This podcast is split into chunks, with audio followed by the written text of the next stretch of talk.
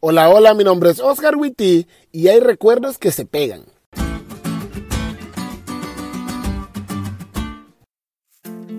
Tengo al menos dos recuerdos de mi infancia en los que están involucrados mi mamá y el sábado.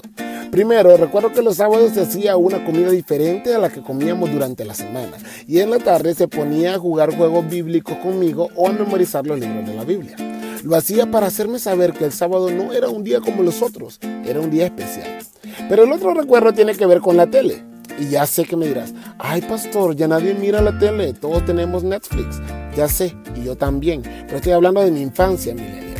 En sábado mi mamá no permitía que encendiéramos la tele.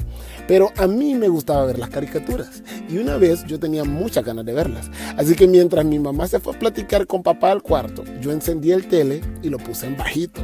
Pero mi mamá, como toda buena madre, se extrañó que estuviera tan callado. Así que fue a ver qué estaba haciendo y me apagó la tele. Se sentó conmigo y me dijo, los sábados no encendemos la tele porque es un día para Dios. Pasamos más tiempo con Él. Así que no quiero saber que en sábado vuelves a encender la tele o me la llevo para el cuarto se refería a su cuarto.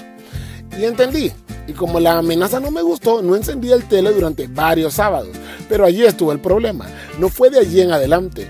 Fue durante varios sábados nada más. Y un buen sábado volví a encender la tele. Esta vez con el volumen totalmente bajo para que no hubiera problemas. Y empecé a cantar coritos mientras miraba las caricaturas. Pero hubo una parte en la que me engrané, dejé de cantar y pues esa fue la última vez que vi el tele en la sala. Ya ves, trauma de la infancia. Mi mamá, cual Nehemías, sintió que tenía la obligación de asegurarse que el mandato de Dios de guardar el sábado se cumpliera en su casa y actuó en consecuencia. Nehemías volvió a Jerusalén solo para darse cuenta que los israelitas habían sido infieles a las promesas que le habían hecho a Dios y que el sábado que había servido para guardarlos a ellos se había dejado de lado. La gente estaba trabajando, dejando que otros vendieran en Jerusalén y comprando, entre otras cosas. Pero Nehemías, como mi mamá, no se iba a quedar de brazos cruzados al ver semejante situación. Así que hizo otras reformas. Y aunque no se llevó el tele para su cuarto, la gente no siguió sin guardar el sábado. Me ha tocado oír a personas que dicen que no pueden hacer nada cuando el sábado es transgredido en su casa, porque solo ellos comprenden en su totalidad la santidad del sábado. Pero de la historia aprendemos que uno con Dios no es minoría. Y ya para finalizar, Recuerda que el sábado fue y sigue siendo un medio poderoso para ayudar a mantener viva la fe en quienes, por la gracia de Dios, buscan guardarlo y disfrutar de los beneficios físicos y espirituales que les ofrece.